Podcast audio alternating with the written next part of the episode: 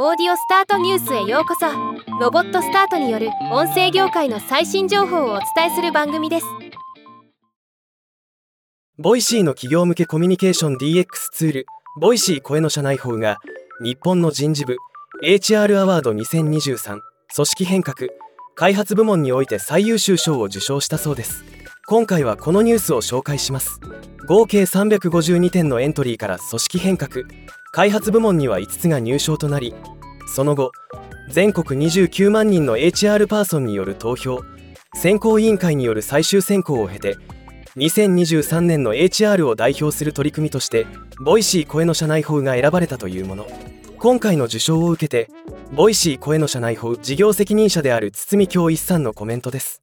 Voicy は音声を使ってより豊かな社会を作ろうとしているスタートアップです。コロナ禍を経て世の中のワークスタイルが大きく変化する中で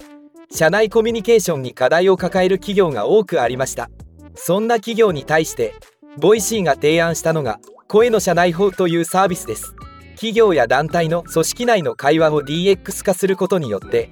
より豊かな社内コミュニケーションが生まれる環境を作っています。実は4年前のサービス開始時